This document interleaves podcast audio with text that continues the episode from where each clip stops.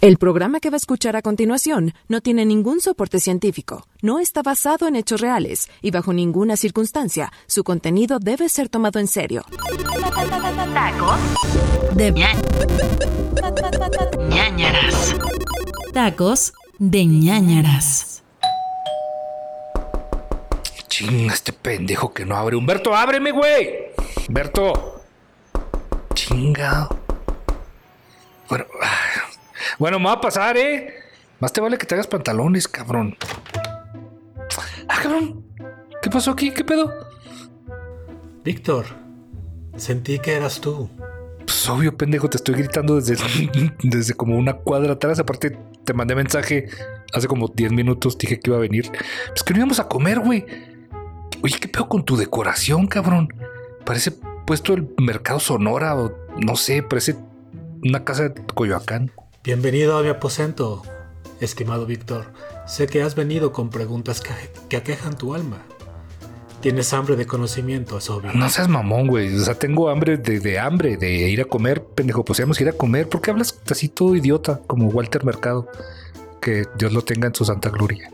Yo solo puedo darte las respuestas a las cosas que tú buscas. Exacto. Está buscando comida y aparte no te he preguntado nada, idiota. ¿Qué haces con esa toalla en la cabeza? ¿Te acabas de bañar o qué? ¿Qué- ¿Cómo le haces para limpiarte tanto pinche anillo que traes, güey? O sea, en las manos. Ay, güey. Ah, pinche Víctor, ¿cómo eres mamón, cabrón? No me puedes seguir el juego una sola vez. ¿Qué pedo con tu vida, güey? ¿Cómo que una sola vez, güey? Tengo siguiéndote el juego toda la temporada, güey. Bueno, bueno, sí, literalmente. Es- Esto es demasiado ridículo ya, hasta para este programa. Bueno, ya, güey. La neta, te pones bien mamón. Así te quieren en tu casa, güey. Güey. Yo la verdad solamente quería ponerle un poquito de sabor al caldo, güey. No sé, misticismo. Una... Ni pronunciar puedes misticismo y feliz. ¿Por- por- Ahora, ¿por qué te pegó por eso? Misticismo, misticismo quería decir. Pero ya ves, te- como te pones todo mamón, ya ni puedo pronunciar bien. Tusicismo, misticismo, güey. Pero a ver, ¿por qué te pegó esas mamadas ahora? Parezco conductor de YouTube. Sí, de hecho sí. Pues mira, güey. Mira, te voy a platicar. Pues había un descuento del 70% en un masterclass que vi de Moni Vidente, güey. De esos, ya sabes que pasan las cosas estas del buen fin y pues, digo, lo tenía ahí guardado y decidí, decidí utilizarlo, güey. La neta está bien chingón. Por 199 pesos más IVA, te mandan un kit, güey, con, con, de, con cosas de Catemaco. Que está súper chingón. Trae, trae, un, trae su huevo para que te lo pases por todo el cuerpo, sus hierbitas y todo bien padre, güey. Está chingón. Ven, te voy a hacer una limpia a rato. Oye, eh, oye, espérate, limpia. Moni Vidente, este, se, se nacionalizó, este, veracruzana o algo así, porque por ahí escuché que se había hecho la jarocha. No, no sé qué significa eso. Se- ¿Es como otra nacionalidad o qué? ¿No sabes? Yo no, no, no tengo idea. Ni siquiera Válgame. sabía que era. No, no, no. Bueno, oye, hablando de, hablando, hablando de huevo, hablando de huevo, estoy casi seguro que, que Moni tampoco tiene nada que ver con, con Catemaco, ¿eh? O sea, aparte de huevo. Pero bueno, olvídalo, mira. ¿Por, por qué te metiste a todo este pedo, güey? Y no mejor un curso así ya más mamón, como de locutor, que sí, la verdad es que sí nos hace un chingo de falta. ¿Lo dices por mi dicción, Víctor Hugo? Ay, ya ves que el editor este se la... eh, ya, ya ves que el güey que edita esto se la pasa quejándose de nosotros y que, ay, los niveles les encargo y que no platiquen y están bien pendejos. Y, pues, ay, pues, o, sea, o sea, no quiere trabajar el güey. Si quiere nosotros editamos, ¿eh, editor? Pues sí, nos catamos con ese dinero. No estaría mal. Sí, güey, lo que te quería platicar es que la neta es que agarré el curso porque era el único que aceptaba los pagos con, con puntos del Oxxo, güey. Pues tenía un chingo. Pues sabes que voy y, y me compro que, mis, que mi pingüino, que mis chocorroles, que el chocotorro, porque hay un, hay un Oxxo aquí a la vuelta de mi casa que solamente ahí venden chocotorro, güey. Si quieres, luego te. Bueno, X. Y, pues, güey, aparte, la neta es que sí quería estar protegido porque hay unas fuerzas oscuras, güey, que hijos, güey. Tienen, sí, bueno, ¿pa' ¿qué, qué quieres que te diga? Aparte, me di cuenta una noche que me desperté que tengo algo de clarividente, güey. Y, y, pues igual quería, quería pues practicar ahí y pues, con algo de suerte meterle las apuestas y ganar una lana. A, a ver, a ver. eh, Pero ¿cómo piensas ganar dinero con esto, güey? O sea, eso es pura charlatanería, Humberto.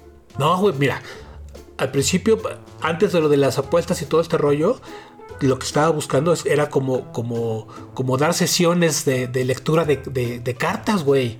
En una sesión me saco 300 varos. Y dura, güey, o sea, ¿qué quieres, güey? Le dices de mi pasado, mi presente, mi futuro. Y en cinco minutos ya sacaste una cita y la que sigue, güey. ¿Quieres que te lea las cartas? No, no, no, no, estoy bien, gracias. Os quiero leer la carta, pero del restaurante, güey. Vámonos ya. Ah, ya, güey. ¿Cómo eres agua? Aguanta tantito, güey. Va. Si quieres, si quieres yo, te, yo te pago la comida, pero aguanta, güey. Vamos a déjame practicar, güey. Si no, ¿cómo quieres que me haga profesional en la vida de algo? Es que yo no creo en esas mamadas, güey. No, no, güey. No, la neta no. ¿Por qué, güey? Dime una cosa. ¿Te da miedo, cabrón? ¿Neto? ¿Se te arruga? ¿Cómo, cómo, me va a dar miedo? Bueno, pues puede que se me arrugue un poco, pero no, ¿cómo me va a dar miedo, güey? O sea, no vas a estar perdiendo el tiempo, Humberto. Ándale, ya, güey, ayúdame a practicar, güey. Terminando, te, ya te dije, yo voy, yo, yo, te, yo te disparo, güey. Siempre está chingue chingue con que nunca te- te compro nada. Pues va, con esta me pongo, me pongo a mano. Oye, nunca, nunca le digas a, a un chihuahuense yo te disparo, güey, porque allá sí, sí nos disparan. Acuérdate que estamos en la capital, ex capital. Bueno, pero tú, tú pagas la, la comida, cabrón, ¿eh? Ya te dije que sí. ¿No me entendiste? Bueno, güey, va. Deja, déjame ir por el kit y, y empezamos, güey. Aguanta, aguanta. No, voy a pedir el platillo más caro, infeliz, ¿eh? Por esto.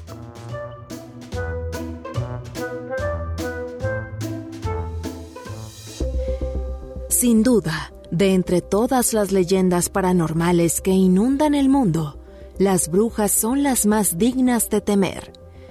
Algunas capaces de cometer los actos más despiadados y macabros, otras solo usan sus poderes en beneficio de las personas, pero sin duda son seres extraordinarios. Bienvenidos a Tacos de ñañaras. Las brujas son parte de todas las culturas a nivel mundial y han desempeñado un papel muy importante durante la historia. Tan es así que la época del oscurantismo está regida por el deseo de terminar con ellas. Esto servía como pretexto para apropiarse de negocios, tierras y hasta familias. En la cultura popular, este mítico personaje se ha descrito como una anciana, harapienta y sucia con una verruga en la nariz. Un personaje que encontramos en un sinfín de novelas, cuentos, narraciones, fiestas populares, películas, obras de teatro y hasta en canciones populares. Pero se han planteado teorías que cuestionan el concepto popular de lo que se conoce como una bruja, describiéndola como un ser que realizó un pacto con fuerzas demoníacas, entregando así su alma y la poca humanidad que quedaba en ella al ser maligno. Tienen una fuerte conexión con la naturaleza y los muertos. Son clarividentes y también tienen la habilidad de entablar contacto con espíritus y fuerzas desconocidas. En ocasiones, y con el entrenamiento adecuado, son capaces de usar a los no muertos a su beneficio.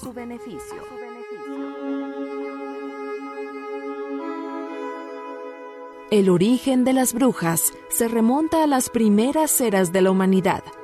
Tienen una historia larga y elaborada. Sus predecesores aparecen en la Biblia en la historia del rey Saúl, que consulta a la llamada bruja de Endor como consejera ante el desaire de Dios por rechazar la batalla en su nombre contra el pueblo de Amalek.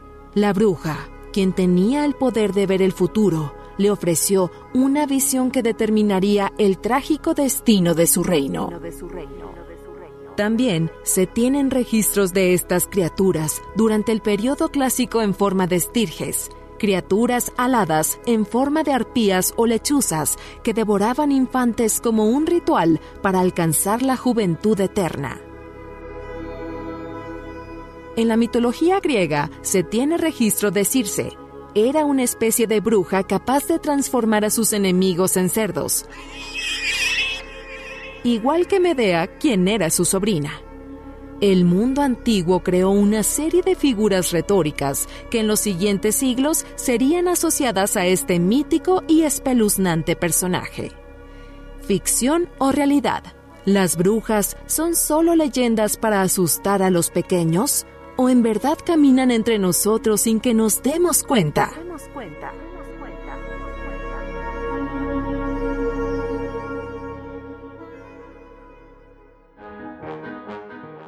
Listo, güey. A ver, eh, déjame conecto esto aquí.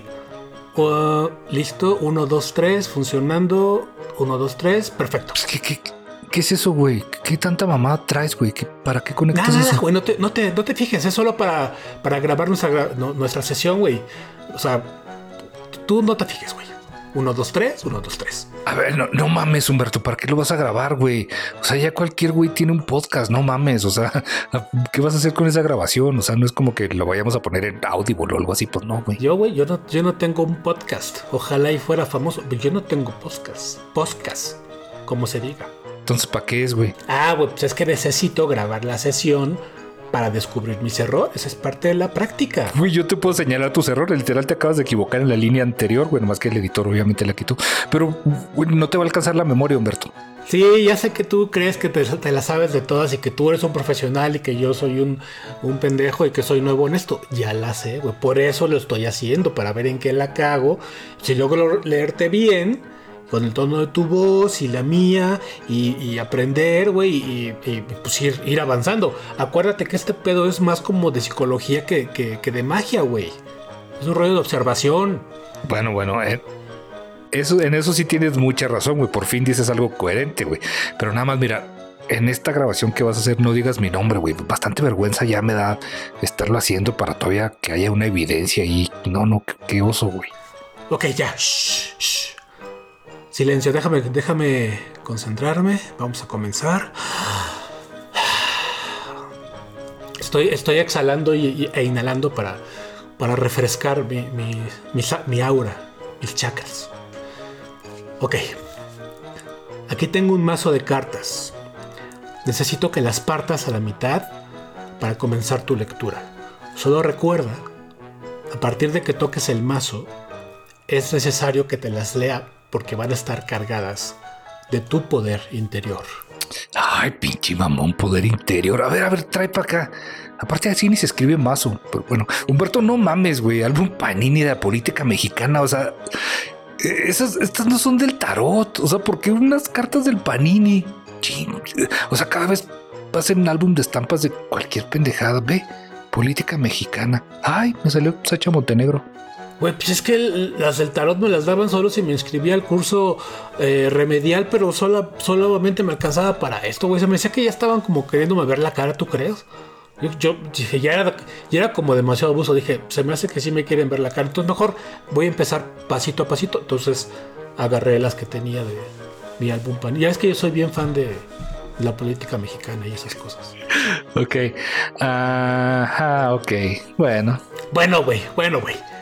Hay que, hay que, pues hay que adaptarse, güey. Pues hay que iniciar desde abajo. ¿A poco crees que los grandes clarividentes como Julio Esteban y, y- esos comenzaron así con cartas acá todas mamonas y todas chidas? No, güey. Empezaron así con sus, con sus cartitas de, de, de- las del fútbol americano y del béisbol y esas cosas, güey. Pero pues lo que, lo que importa es la fe, güey. Lo, lo que importa es la fe que le, que, que le ponen. Seguro esto va a servir. Tú, tú, tú sígueme. Ah, sí, sí, sí, sí, sí, sí, ok, ok, te creo, te creo, pero no mames, agarra, hubieras agarrado unas buenas, güey, estas se me hace que son del botadero, mira, esta está como, como toda escurrida, como, como que se les corrió la tinta, mira, qué rara, qué fea. No, güey. Ese, ese es el pinche Barlet, güey. Así está de por sí, güey. Ya, ya, güey. Parte el mazo, güey.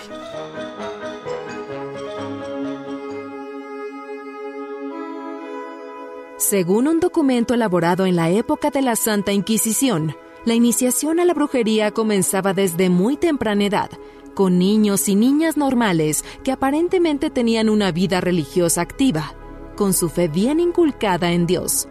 Según este decreto, solo aquellos que ya habían entregado su alma a Satán podían encaminar a estas jóvenes y vulnerables almas hacia el camino de la oscuridad. En un principio solo los atraían para tener un leve acercamiento al camino oscuro a través de engañosos deseos que solo un niño podía anhelar, como la promesa de conocer a criaturas fantásticas o tener a su alcance el tesoro de las golosinas. De primera instancia, no se le obligaba a dejar la fe con la que eran educados porque eran demasiado pequeños. Sin embargo, Conforme los engaños avanzaban, las pequeñas e inocentes almas eran convencidas de renunciar a su fe cristiana y ser presentadas al demonio. Asumiendo que este escrito fuese real, el ritual de iniciación comienza en una ceremonia en la cual es convocado todo el aquelarre. Un evento donde todos los brujos y brujas de la zona se juntan para llevar a cabo el ritual. Pero, ¿en qué consiste? La bruja maestra, quien es considerada la más poderosa de las fuerzas oscuras, despierta al novicio o novicia, a quien le van a hacer el ritual, y le unta en todo el cuerpo agua hedionda y verdinegra que se obtiene de los pantanos, agregándole a la fórmula desagradables ingredientes, tales como sapos muertos y partes de cuerpos humanos mutilados, desde manos y plantas de los pies. La bruja maestra transporta a los niños por el aire para llegar al lugar de encuentro con el demonio, quien los está esperando en su trono, con una imponente y espeluznante figura entre hombre y macho cabrío. Ojos grandes y espantosos, barba de cabra, manos con garras parecidas a las que tienen las aves de rapiña, y una corona con cuernos enormes saliéndose de la frente. Al llegar a su destino, la bruja maestra presenta a su discípulo. Acto seguido, el niño se pone de rodillas para repetir la abjuración que va pronunciando el demonio. Tras pronunciar dicho conjuro y aceptar a Satán como su nuevo Dios, éste los conducirá al reino de los infiernos.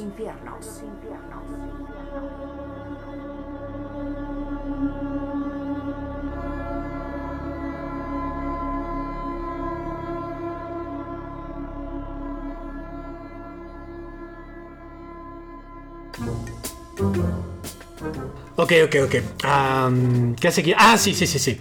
Separa las tres primeras cartas. Ok, ok, qué pendejadas. Está ahí están, están, están. Mira, ah, mira, una con holograma. O sea, si son originales, güey. Wow. ¡Shey! ¡Ey! Déjame concentro, güey. Ah, ah, ok. Ah, sé que te, te salió el de Barbosa, claro. pues el holograma. Esos son bien difíciles, güey. Sí, sí. Pero es más fácil imprimirla porque no tienes que imprimir el cuerpo completo. Güey, ya empezamos mal. Le tengo que bajar al azúcar, ya sé. Eso significa el de Barbosa, ¿verdad? Porque estoy con un pie en el más allá. No, güey, no, güey. Bueno, o sea, sí, te- sí, sí, bájale. Güey, te chingas una, una cepelín de 3 litros cada que te sientes a comer, cabrón. No mames. Ten un poquito, ten un poquito de responsabilidad por tu vida y tu familia, güey. A ver, a, a Cepillín me lo respetas, infeliz. ¿Qué tiene de, de malo Cepillín? Cepillín es, es dulce. Cepelín, cepelín, dije. Qué mamadas esas de Chilango, por favor, Humberto. Nos está viendo gente de, de Estados Unidos. Respeta. Bueno, ¿qué qué en tu pueblo no venden de a 3 litros o qué? Sí, pero nadie le dice Cepelín. ¿Qué es eso? No, ya, síguele. Güey, ok, güey. Deja, de. A ver, déjame concentrar de nuevo. Ok. Déjame. Ah, ok, sí. La decisión. En un momento muy cercano a este, vas a tener que tomar una decisión muy importante. Dar un paso hacia adelante y tratar de no tambalear. Pues vamos, qué bueno que me salió eso, porque justo iba a tomar unas clases de flamenco la siguiente semana. Ya es que me corrieron de la Pilates por tu culpa, güey. Ay, digo, René. Siento que te estás burlando de mí. ¿Es así? Ay, sí, no, ¿tú crees? No, yo estoy tomando esto muy en serio. güey. Cabrón, neto, güey. Tómate, güey, no es para que, para, neto, ayúdame, ne- neto, neto en serio, güey.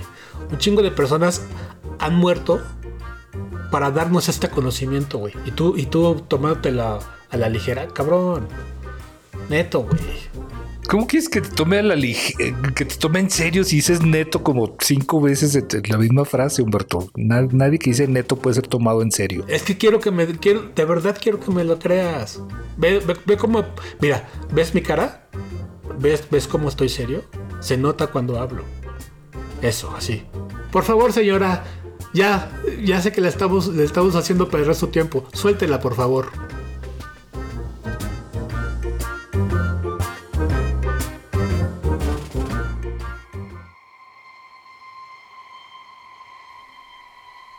No se puede precisar cuándo empezó la brujería en la antigüedad.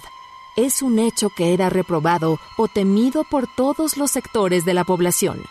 Sin embargo, la persecución más famosa y de la que todos hemos escuchado hablar en los libros de historia es la gran casa de brujas y brujos en la época de la Santa Inquisición. Personas acusadas de practicar actividades fuera de las costumbres religiosas que se decretaban como parte de la vida cotidiana. Las acusaciones llegaron a tal grado de histeria colectiva que la gente afirmaba sin pruebas y solo con la fuerza de la palabra respaldada por el mismo Dios haber visto actos de brujería en ciertas personas. La casa de brujas fue implacable con la finalidad de exterminar a este grupo de herejes, suponiendo que eran una amenaza para la supremacía del poder de la Iglesia. Debían ser erradicados y purificados a través de la hoguera. Las brujas de Sugarramurti es uno de los casos más famosos de persecución que se dio durante la Santa Inquisición. Cuenta la historia que en casi todo el pueblo de Sugarramurdi, ubicado en Navarra, España, imperaba la brujería y la costumbre de celebrar todo tipo de ceremonias paganas. Tales habladurías llegaron a oídos de la máxima autoridad de la época, órgano que regía y determinaba las prácticas cotidianas de la población, la Iglesia. Su intervención para erradicar las prácticas paganas que se llevaban a cabo en este pueblo culminaron en un enorme número de juicios resueltos en castigo, es decir, la pena de muerte para la mayoría de los acusados. Pero la implacable caza no solo se dio en Europa. La llegada de los colonizadores al continente americano trajo consigo la determinación de atrapar a toda persona que se dedicara a realizar actos paganos en nombre de Satán. Uno de los casos más conocidos es el de las brujas de Salem. Salem, mejor conocida en la actualidad como la ciudad de las brujas, es una aldea que se encuentra en el estado de Massachusetts famosa por los juicios de brujería que se llevaron a cabo durante un conocido episodio de paranoia colectiva en el periodo de la colonización de los Estados Unidos en 1692. Se cree que el número de acusados se encuentra entre 200 y 300. Sin embargo, se encontró culpabilidad en 19 personas que después fueron condenadas a muerte por brujería. Se han planteado diversas teorías con respecto a por qué la comunidad de Salem explotó en este delirio de caza de brujas y perturbaciones demoníacas. Se insiste en afirmar que los puritanos que gobernaban la colonia no tenían un control real sobre la población. Por tal motivo, la gente se regía enteramente por las creencias decretadas por la Iglesia. Esto desató un periodo de alucinaciones masivas e histeria provocadas por el fanatismo hacia la religión. Otra teoría explica que la población sufrió de ergotismo, una enfermedad que básicamente se origina debido a la intoxicación con pan de centeno fermentado, el cual contiene elementos químicos similares al LSD. Esta enfermedad ocasionó que varias personas realizaran actos propios de una condición totalmente psicótica, debido a las alucinaciones provocadas por la fiebre. Por otro lado, se tienen registros de que efectivamente se llevaban a cabo rituales satánicos y de adoración a la magia oscura. Sin embargo, en 1703, el Tribunal de Massachusetts rechazó casi todas las pruebas presentadas durante los juicios de Salem. Años más tarde, una de las niñas enjuiciadas y absueltas por confesar y acusar a varias personas pidió perdón a las familias de quienes había ayudado a morir en la horca. Lo más curioso es que su forma de pedir perdón fue declarando que lo hizo engañada por Satanás.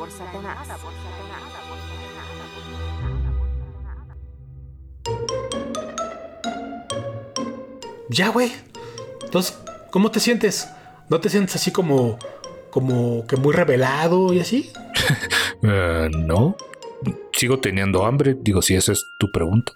Cabrón, puta madre. Bueno, ok. Sigamos, güey. Está bien. Me voy a apurar, te lo prometo. Abre, por favor, la segunda carta. Ok, a ver. Mm, ah, cabrón. ¿Qué, güey? ¿Qué salió? Pues, pues no sé. Parece como, como Abelardo. Como, como pájaro gigante, jirafa pájaro, ¿qué es? Ay, perdón, güey, es que seguro se me mezcló con, con la otra. El otro mazo que tengo de, de las tarjetas de Plaza Sésamo, güey. Sí, creo que tienes razón. Hay paninis que son pura, pura pendeja. Deja, déjalo veo. Y. Ah, no, güey. ¿Ya ves? Me estás cotorreando. Güey, esta es la carta de, de Antonio Atolini, güey. Es Antonio Atolini. Sí, güey, ¿quién es? Bueno, ¿y luego qué significa? Pues es el Abelardo, güey. Yo soy Chito 32, yo sé, ya sabes, ¿no? Esas cosas. Pero, pero, ¿qué, qué significa eso y luego? Ah, pues no sé, güey, espérame, espérame. Déjame ver mis apuntes porque no lo tenía, no lo tenía considerado. ¿No lo puedo cambiar? ¿Puedo sacar otra y ya? Pues no, güey, pues si no es un turista, güey. Por algo te salió esa. Deja, veo. Dame dos segundos. Ah, ya. Pues la única que podría significar es la rueda de la fortuna, güey. Significa decisión. Una decisión importantísima que está por presentarse frente a ti.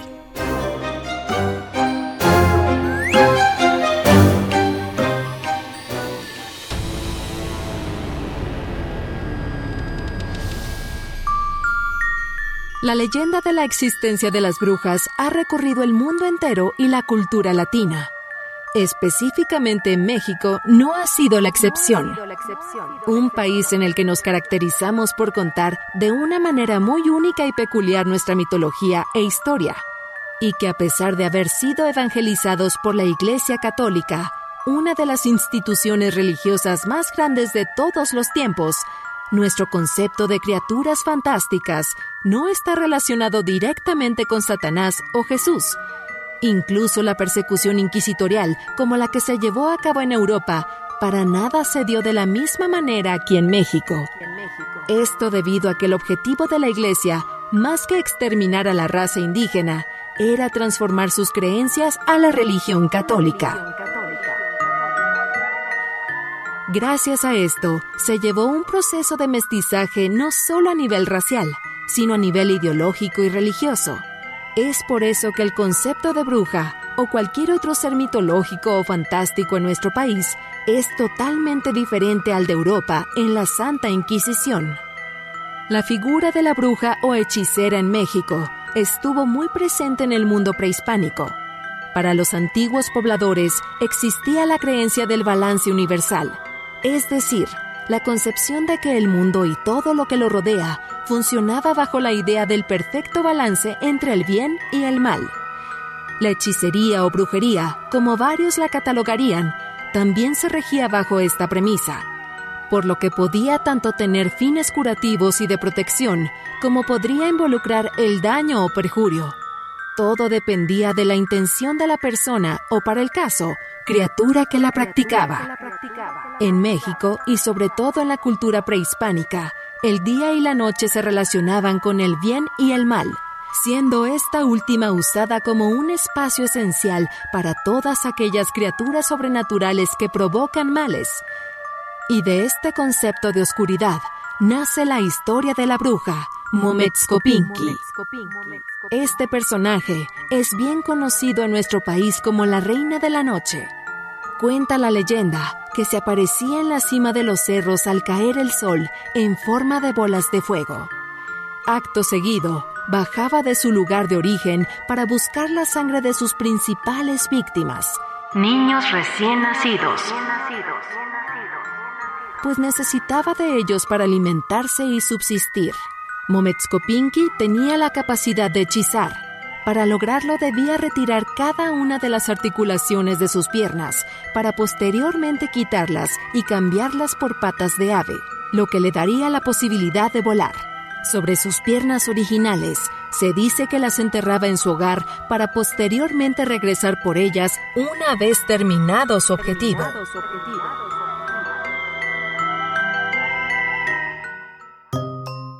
cabrón. Se quita partes del cuerpo. Es como, como modular, como, como este, como cuando se juntaban Massinger. Se, ¿Cómo? güey? Como Transformer, Lego. Qué chingados. Pues más bien suena como, como una cambiaformas, ¿no? Shape shifsters dicen en inglés, ya sabes. Oye, güey, ¿no será Ana Gabriela Guevara también bruja?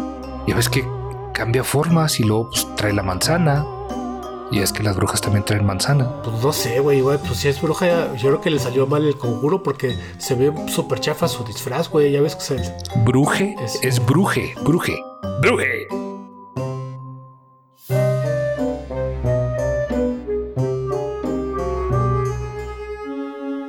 Un ejemplo de este tipo de bruja se puede observar en un sinfín de leyendas mexicanas. Tal es el caso de la bruja de Hidalgo, que según cuentan, en una pequeña casa en el pueblo de Singilucan vivía una pareja de edad avanzada, la cual se conformaba de un hombre un poco serio, pero querido por todo el pueblo, y su esposa, una mujer mucho más reservada, a quien rara vez se le veía por las calles del pueblo.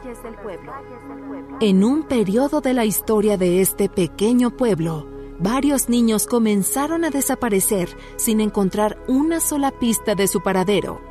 La intriga y duda comenzaron a crecer en el pueblo de Singilucan, ya que algunos sospechaban y responsabilizaban de las trágicas desapariciones de los niños a la esposa de este hombre. Amigos le comentaban del peligro que representaba su esposa y en varias ocasiones le dijeron que la comida que llevaba al trabajo estaba hecha con sangre y vísceras de recién nacido.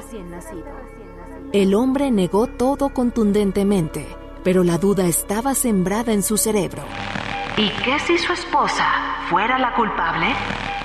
Lleno de dudas, decidió tenderle a su mujer una trampa y confirmar si aquello que le habían dicho era cierto. Puso manos a la obra y comenzó su plan. Un día llegó del trabajo a su casa diciéndole que estaba tan cansado que iría directamente a dormir sin cenar. Acto seguido, ella le respondió que también iría a dormir en cuanto terminara de guisar lo que comería al día siguiente en el trabajo. Comida que misteriosamente siempre consistía en un pocillo con fritanga. tripa rellena con sangre cocida en alguna salsa de tomate. El plan del hombre básicamente consistía en espiar a su mujer mientras ella cocinaba. Su casa era muy pequeña, por lo que podía ver desde su habitación todo lo que ocurría en la cocina. Se acostó, se tapó el cuerpo hasta la cara y fingió dormir, manteniéndose inerte y en silencio por un largo rato para hacerle creer a su esposa que había caído en un profundo estado de letargo. Lo que no sabía la mujer es que su esposo había hecho un agujero a la manta a la altura del rostro para poder observar todo lo que pasaba mientras fingía el sueño. Transcurrió el tiempo y por fin ocurrió lo que más temía. La transformación de su esposa a una horrible criatura se estaba llevando a cabo ante sus incrédulos y horrorizados ojos. Ella comenzó a actuar diferente, como poseída por algo. De su larga cabellera negra, cortó un cabello para anudarlo en su pierna y apretar tan fuerte para finalmente desprenderla de su extremidad. repitiendo el mismo proceso con la otra pierna. Terminado este sangriento y desagradable acto de automutilación, ella dejó las piernas junto a la estufa de leña, a la vez que iba transformándose en lo que parecía ser un guajolote. Una vez terminada la transformación, la criatura salió volando de la casa y se convirtió en una enorme bola de fuego que iluminaba con sus infernales llamas el oscuro cielo nocturno. Aterrado por lo sucedido, pero a la vez indignado por la traición de su mujer, el hombre echó las piernas de ella al fuego, jurando terminar con tan terrible maldición. Entonces decidió esperarla desde su escondite para acabar con ella. Ya cerca del amanecer, la casa se iluminó al regreso de la bruja.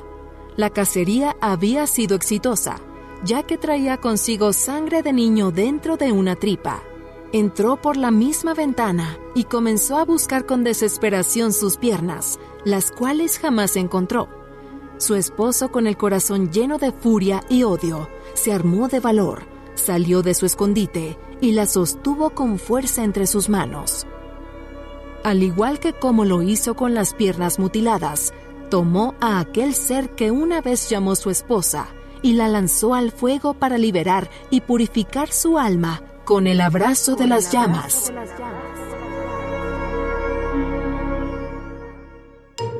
Oye, net- neta, ¿qué onda? ¿Qué, qué obsesión tienen los chilangos con la moronga, eh? ¿Cómo les encanta? Digo, no es queja también, la verdad es que está muy buena, pero pues ya para todo, ¿no? Moronga, para todos lados, cerveza de moronga, Bueno, pues güey, es que es- pulque de moronga. la neta está bien buena, güey. Mi mamá hace una bien chingona ahí con, con cebollita y chile. Bueno, güey.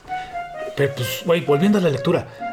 Hasta ahorita, ¿todo bien? ¿Chile pegado a todos y le ha atinado? Pues es que la verdad es que solo dices puras cosas ambiguas, güey. O sea, pareces galleta de la fortuna. Si este tendrás un día bonito, pero puede que no esté tan bonito. No mames, Humberto. Pues es que así es el futuro, digo, René. Es muy ambiguo, es misterioso e incierto. Ay, sí, peligrosa como el mar. Es una forma muy bonita de decir que no sabes ni madres y, y que no te lo crees ni tú, güey. Ah, pinche Víctor. Ya ves, hasta me haces decir tu nombre y quedamos de no te lo iba a decir. Ay, güey, pero. Un bir, un, bu- A ver, ya, güey. renic, renictor. Ya. Saca otra, güey. Saca otra carta. Ok, ok. Ay, no, güey. Esto se me hace que sí, ya valió madre porque ve, güey, me salió Citlali. O sea, eso significa que, que ya no vamos a comer, ¿verdad? Que nos tenemos que poner a dieta. Ve, ni siquiera alcanza la impresión, ni siquiera sale todo bien impresa, no alcanza la hoja. No, güey. Citlali representa el sol. Qué raro, ¿no? Es una bola de fuego. Es el sol gigante enorme. A ver, pues, pues, bo- bola sí, pero ¿por qué bola de fuego? ¿Qué, qué llevado eres, eh, güey? O sea, eso es gordofobia. Mira que te lo hice un gordo. No, güey. Ese es fat shaming, se dice. Citlali significa estrella. El sol es una estrella. Eso es lo que significa. Pues eso dice aquí, güey. Está asociado con la entidad atómica desconocida, con el asiento del alma, con la eternidad, pues. En la cúspide de la pirámide intermedia se encuentra el sol, mientras que en la misma posición singular, en la, en la nanocósmica, se ubica la cadena atómica ignota. A ver, ignota. ¿Qué, chingo significa eso? Ignoto. No tengo ni puta idea, güey. Pero sonó chido, ¿no? Lo dije bonito. Exactamente, güey. Eres. eh, pues sí, me te atoraste, pero sí está padre.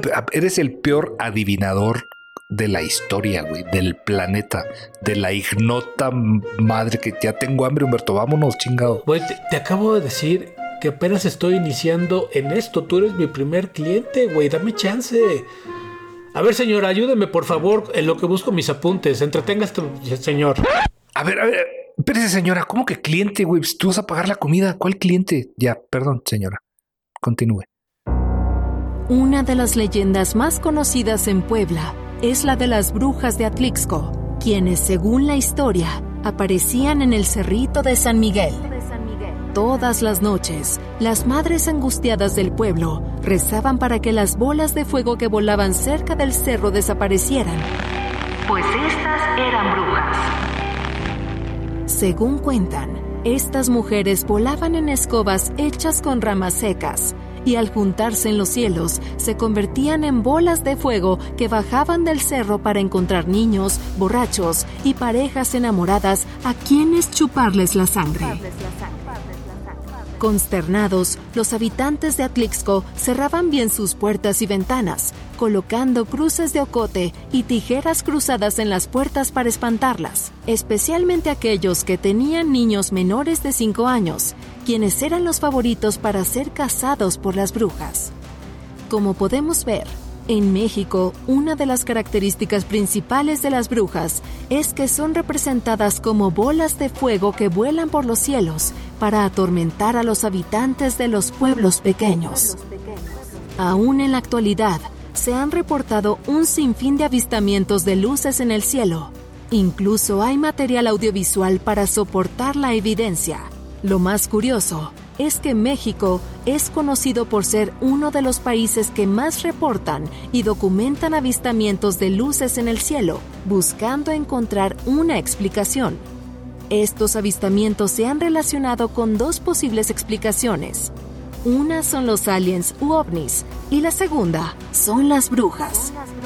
¿Qué tienen los cielos de nuestro querido país que atraen a estos objetos voladores no identificados a sobrevolarlos? Nadie lo sabe. El caso es que tanto en el sur como en el norte existe historia relacionada con estas luces en el cielo, como el caso de Naika en Chihuahua. Ay, mi tierra llena de burritos y carnita asada. Y quesito. Oh. Güey, tengo hambre. Güey, güey, güey. No te desconcentres, no te desconcentres. Necesitamos que nuestras energías estén sincronizadas. Por favor.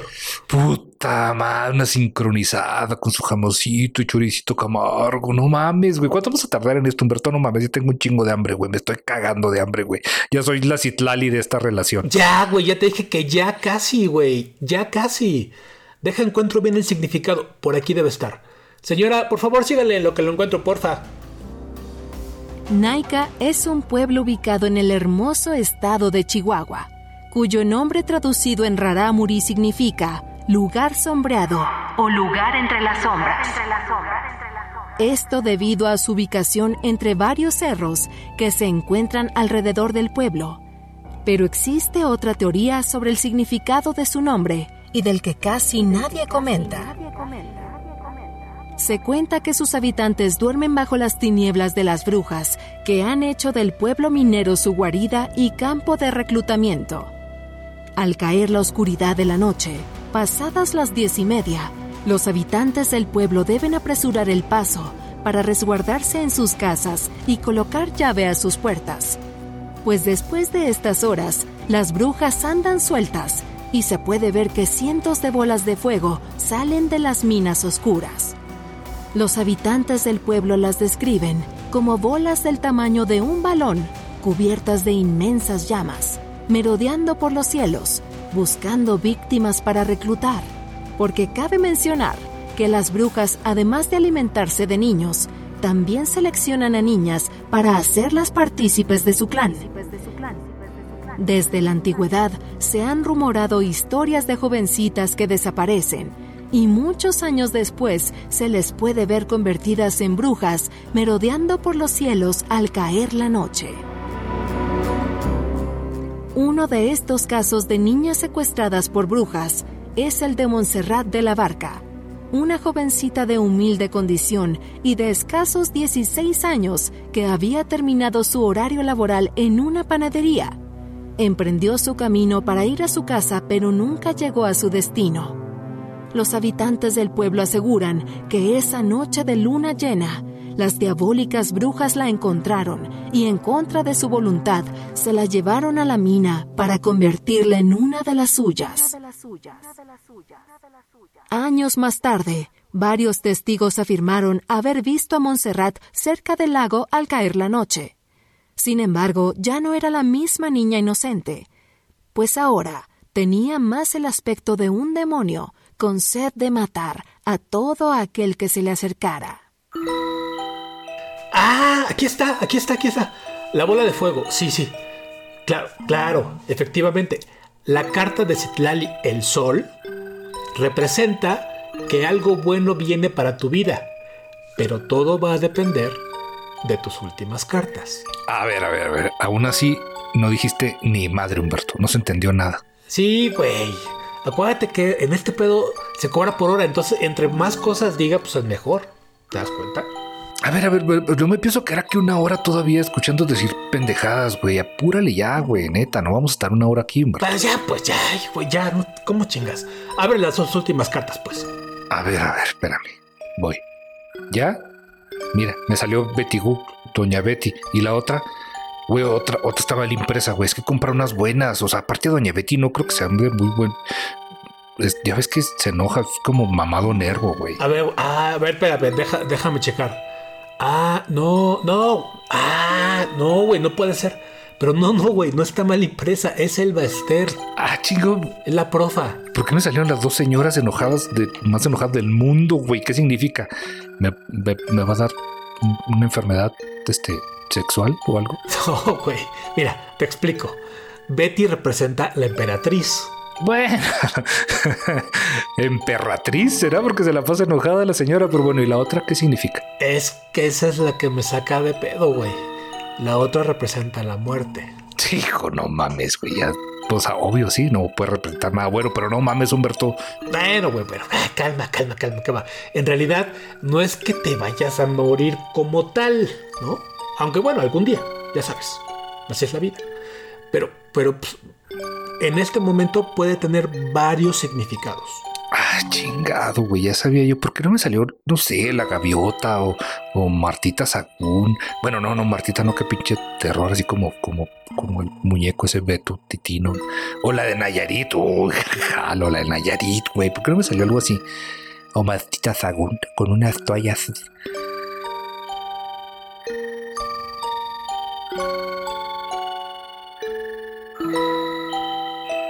Corría el año de 1618.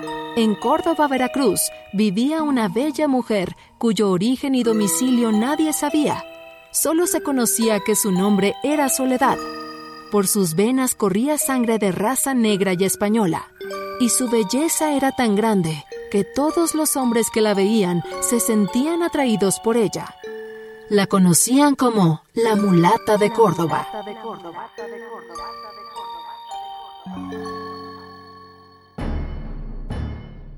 Dicen que la magia oscura era su talento, pues tenía la capacidad para conjurar, si así lo quería, desastres naturales y tragedias de cualquier índole. Sin embargo, era más conocida por predecir tormentas, eclipses, temblores, pestes o cualquier otro magno evento que pudiera causar repercusión en el poblado de Córdoba. También se rumoraba que era entendida en el arte de la medicina, pues curaba enfermedades mortales con conjuros y hierbas. La gente crédula y supersticiosa afirmaba que la mulata de Córdoba tenía pacto con el diablo y que podía estar en dos lugares al mismo tiempo. Las envidias por su increíble belleza no tardaron en salir a la luz, pues muchos hombres, tanto los casados como los solteros, intentaban acercarse a ella sin éxito. Pues a ella no le interesaba la compañía o el amor de una pareja. Una de sus pretendientes era nada más y nada menos que el alcalde de Córdoba, Don Martín de Ocaña. quien intentó de todo para ganarse su corazón, pero la mulata siempre lo rechazaba. Gracias a estos desaires, Martín decidió acusarla de brujería, y el pueblo resentido, ya sea por envidia por parte de las mujeres o por rechazo por parte de los hombres, no tardaron en hacerle segunda. La enviaron al presidio de San Juan de Ulúa, donde fue acusada y sentenciada a muerte. Una vez encerrada, la mulata solicitó al carcelero que resguardaba su celda que consiguiera un trozo de carbón. El hombre, deslumbrado por la impactante belleza de la mujer, concedió su deseo. Se dice que la mulata dibujó con el carbón en los húmedos y oscuros muros de su celda un barco con grandes y blancas velas desplegadas al viento. Acto seguido dio un salto a la nave y desapareció. Al día siguiente, aferrado a la reja del calabozo vacío, se encontró al carcelero con la razón perdida.